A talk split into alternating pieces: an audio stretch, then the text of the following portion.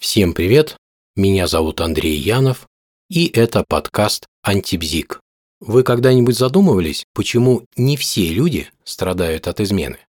А тех, кто не испытывает никаких чувств и кому все равно, что происходит у них в отношениях, мы говорить не будем. Но ведь есть и люди любящие, кому не наплевать на отношения, но при обнаружении факта измены они не заливают свои переживания алкоголем, не меняют город проживания, и не льют реки слез. И мне вспоминается одна умная женщина.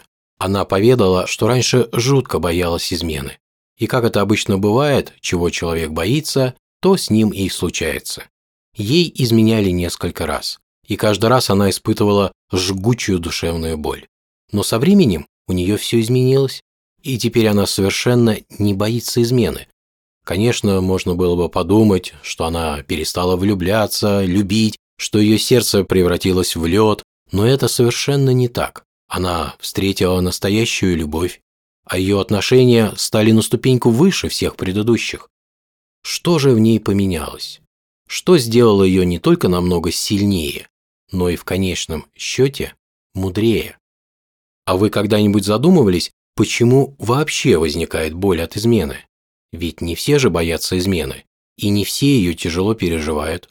Очевидно, существуют какие-то болевые точки, наличие которых и обуславливает степень и тяжесть переживаний.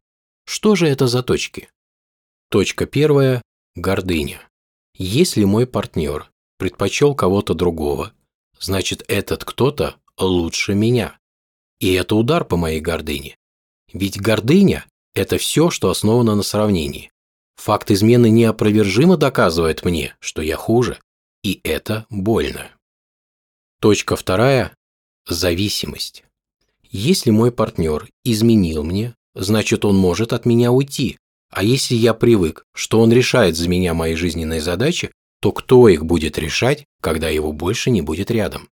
Это как если я не умею завязывать шнурки, то оставшись один, я буду вынужден сидеть дома. А если я выйду на улицу, я упаду. А это, опять же, больно.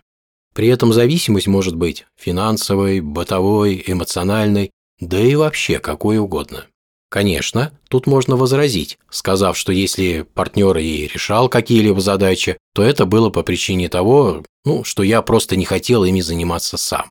Но вот я же могу их решать и самостоятельно. А вот и нет. Чем дольше человек использует кого-то для решения своих задач, тем меньше у него шансов справиться с ними самостоятельно. Как известно из медицины, неиспользуемый орган со временем атрофируется. Поэтому всякое «не хочу» со временем переходит в разряд «не могу». Третья точка – собственничество. Возможен и такой вариант, когда партнер воспринимается как собственность. Думаете, это редкость?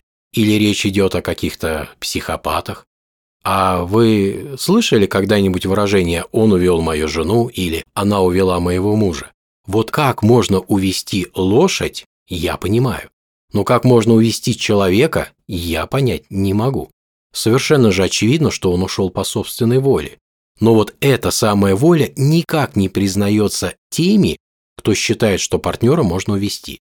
Выходит, что партнер в этом случае воспринимается как собственность. А это же какое безобразие, если кто-то посягает на личную собственность. И это может быть, опять же, больно. Но что же сделала та женщина? Она прошла достаточно длинный путь изменений, разобралась с гордыней, с больным самолюбием. А это, честно говоря, очень непростая задача. Она стала самодостаточной и, что не менее важно, перестала воспринимать своего партнера как собственность. И что все ей это дало? Свободу от множества тревог и переживаний и более высокое качество отношений. Вот эти перечисленные точки и отличают тех, кто испытывает невероятно сильную боль от факта измены, от тех, кто способен легко справиться с подобной ситуацией. И, конечно же, возникает вопрос, а можно ли вообще что-то изменить в себе, слушая вот эти вот рекомендации? Ответ – нет. Это как, слушая подкаст об игре на фортепиано, пытаться научиться играть. Не получится, правда? Но вот получить начальное представление об игре на инструменте вполне возможно. И может кто-то после прослушивания вот этого подкаста об игре на фортепиано на самом деле по-настоящему захочет научиться играть и будет двигаться в этом направлении. Так же и тут. И да, если кто-то знает иные причины возникновения боли от измены, которые нельзя свести к описанным выше, пожалуйста, поделитесь, любопытно же. На этом есть желание завершить сегодняшнее короткое повествование. Всем всего хорошего, Всем пока.